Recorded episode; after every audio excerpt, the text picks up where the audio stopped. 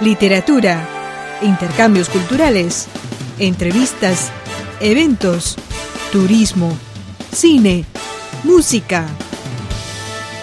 La milenaria cultura china está más viva que nunca en mil y una hojas. Con las voces de Jimena, Adelina, Liliana y Mauricio Percara. La cultura china está más presente que nunca en mil y una hojas.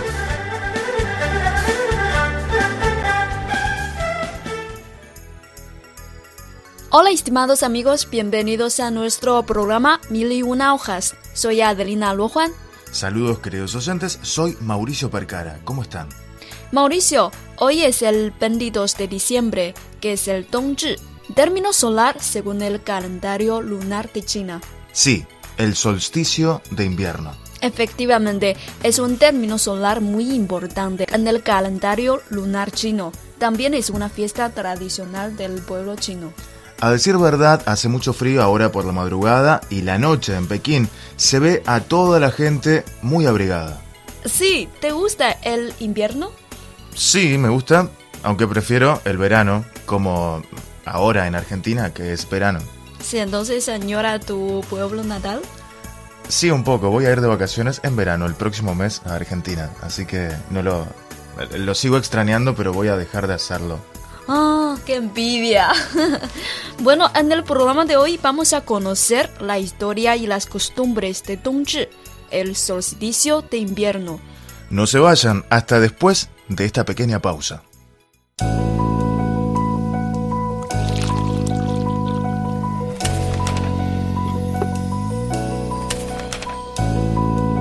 Mil y una hojas.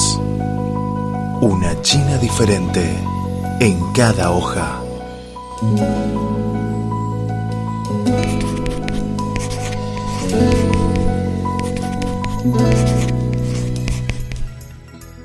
Amigos, están sintonizando Radio Internacional de China. Soy Adelina Luojuan. Hoy cae un festival muy importante en China, Dongzhi. Según sé, entre los 24 términos solares del calendario lunar chino, el Dongzhi fue el que se estableció más tempranamente. Sí, su origen es poco conocido entre la gente.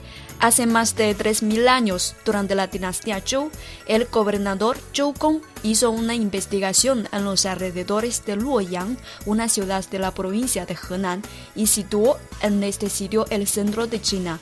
Además de establecer las costumbres, el sistema nacional de etiqueta, similar al que se estila en la actualidad. Según los registros, la dinastía Zhou tomaba noviembre como el primer mes del año y al Dongzhi como el año nuevo, es decir, midió que el día con sombra solar más larga era el inicio de un año nuevo. Dicha costumbre perduró hasta la dinastía Han. ¿Qué es la sombra solar? La sombra solar es, es cuando estás de pie bajo el sol y puedes ver la sombra tuya. Entonces eso es efectivamente la sombra solar. Como un reloj solar. Sí, puede ser. Una historia muy interesante. No sabía que los chinos de aquel entonces celebraban el Año Nuevo en Dongzhi. Sí, al principio celebraban la fiesta de Dongzhi para recibir la llegada de un año nuevo. Los antiguos pensaban que desde este día el yang empezaba a ganar fuerza, simbolizando el inicio del próximo siglo, considerándose un día auspicioso.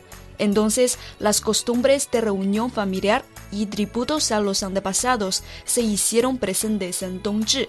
Pero ¿hasta cuándo el Dongzhi dejó de ser el inicio del año nuevo en China?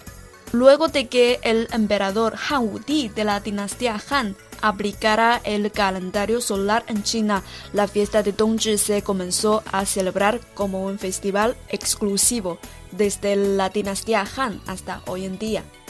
Desde un sentido astronómico, en el hemisferio norte, el solsticio de invierno cuenta con el día más corto y la noche más larga del año. Sí, hace mucho frío y para mí es mejor quedarme en casa, ver una película y comer olla caliente. ¿Preparas olla caliente en tu casa? A veces sí. Mis amigos me pueden como enviar la salsa para la olla caliente. Por Taobao. No, ellos compran. Sí, ellos compran Sichuan y me envían como Ah. un correo um, paquete rápido. Ujú. Ah, sí. Sí. Ah, entonces, por Kuwaiti, por entrega rápida. Sí, sí, sí, por entrega rápida. ¿Desde dónde te lo envían? Desde mi pueblo natal, Sichuan, ujú, allá, porque Sichuan es más conocido por su olla caliente, ¿no? Sí, más picante. Es más picante, sí. Sí. A propósito, los chinos, ¿qué comen en este día tan especial del año? Bueno, en el norte de China, cuando cae la fiesta de Dongzhi, siempre se comen ravioles.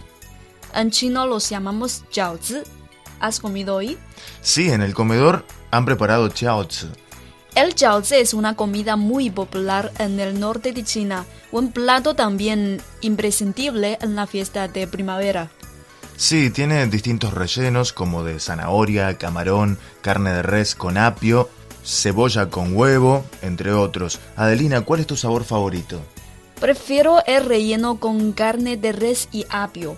También es un plato frecuentemente preparado en mi casa. Eres de Sichuan, en el sur de China. ¿Qué come la gente en Dongzhi?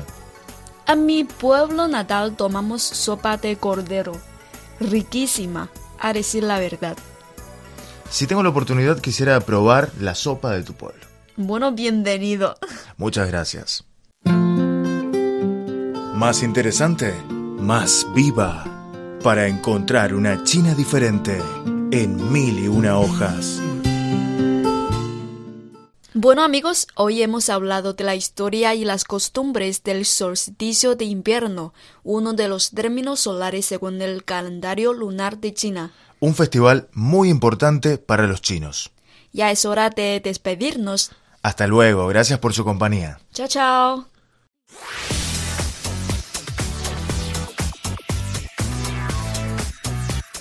Radio Internacional de China, una ventana abierta al mundo. Nuestro correo electrónico es spa.cri.com.cn